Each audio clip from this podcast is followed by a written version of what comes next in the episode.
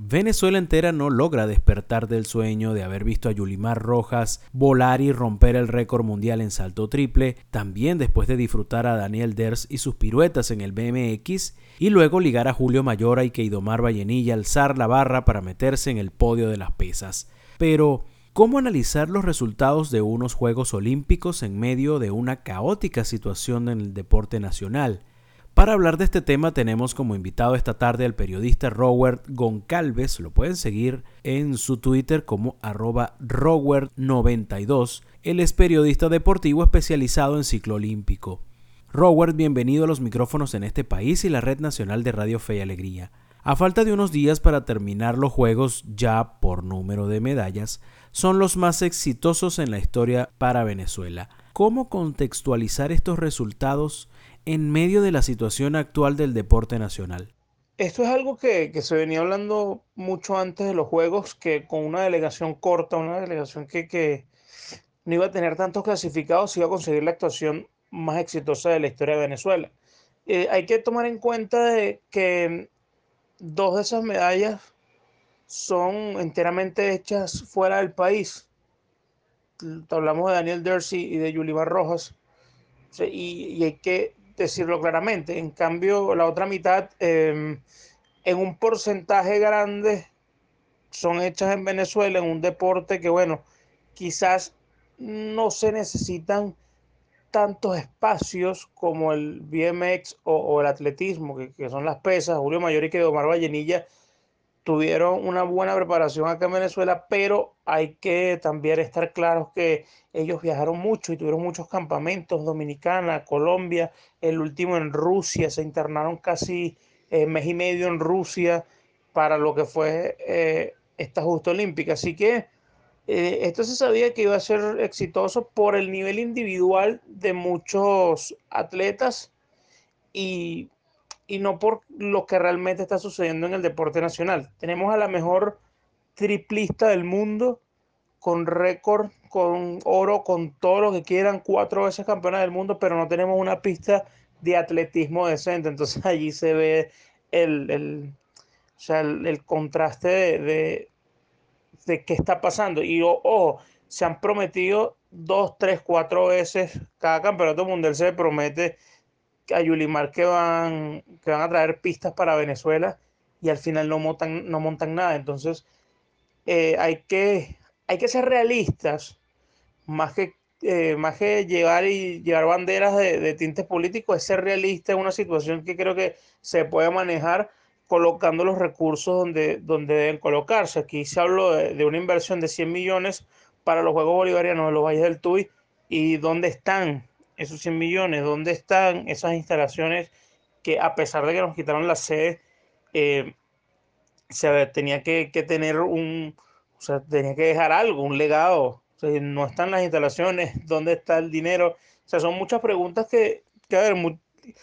es incómodo para muchos contestarlas, pero son necesarias porque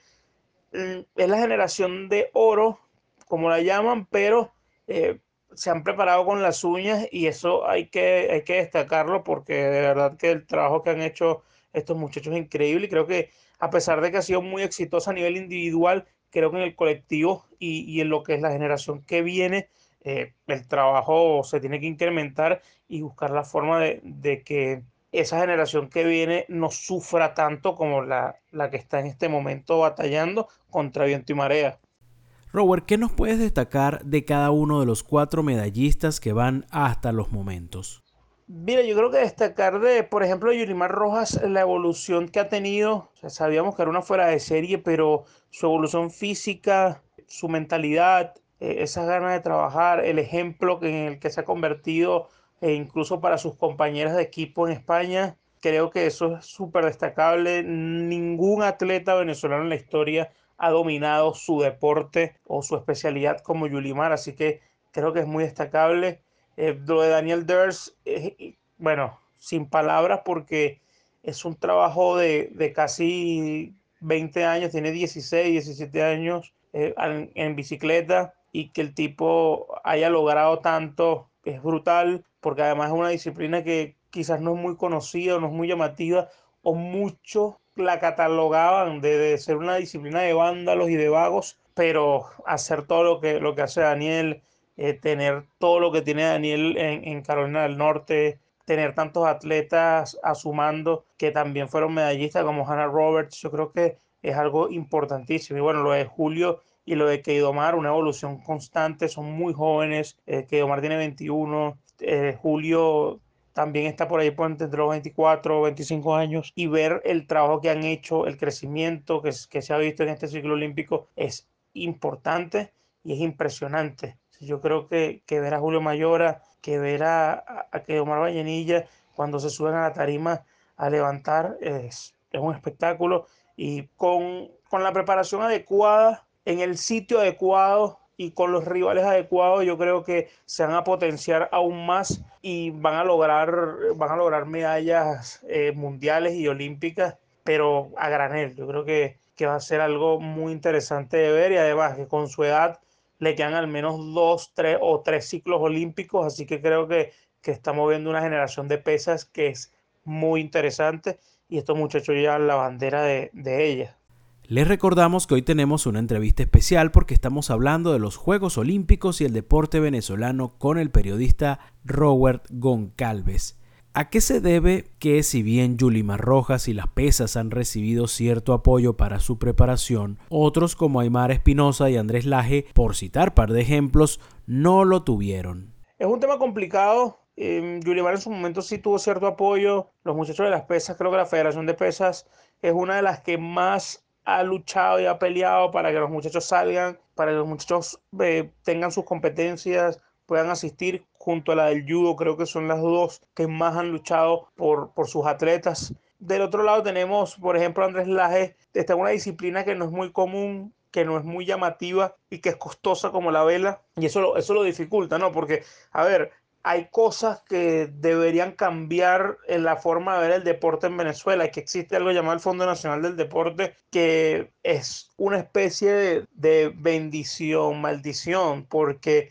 la empresa privada siempre tenía que aportar o, utilizar el aporte para, para reducir impuestos de invertir en el deporte. Con la ley, con la ley nacional y con el Fondo Nacional de Deporte, tiene, su inversión es al Fondo Nacional de Deporte. O sea, ellos no pueden aportarle o, si quieren aportarle, lo tienen que hacer al Fondo Nacional de Deporte y al, y al, deportista. Entonces eso como que duplica los costos. Y, y ahí vamos a, a un tema que, que, creo que va a ser debate de aquí a los próximos años, que es qué hacer para que la empresa privada pueda patrocinar a esos muchachos. Y si no, también buscar patrocinio afuera y buscar mover afuera. Yo creo que lo de Aymara Espinosa es el caso más interesante, porque Aymara la vimos entrenando en unas condiciones complicadas en San José de Río Chico, y luego yo hablé con el presidente del IND, Juan Carlos Amarante, y me dice, mira, sí está la situación, ya nos comunicamos con Aymara y vamos a, darle toda la, todo el apoyo pero es eso, o sea, Aymara, ella estuvo un momento en Eslovenia junto a Rosa Rodríguez, ellas estuvieron allá, consiguió muy buenas marcas en ese momento y no había más dinero para mantener a las dos allá, entonces se vino Aymara y Aymara terminó en un campo de béisbol que estaba con la grama altísima,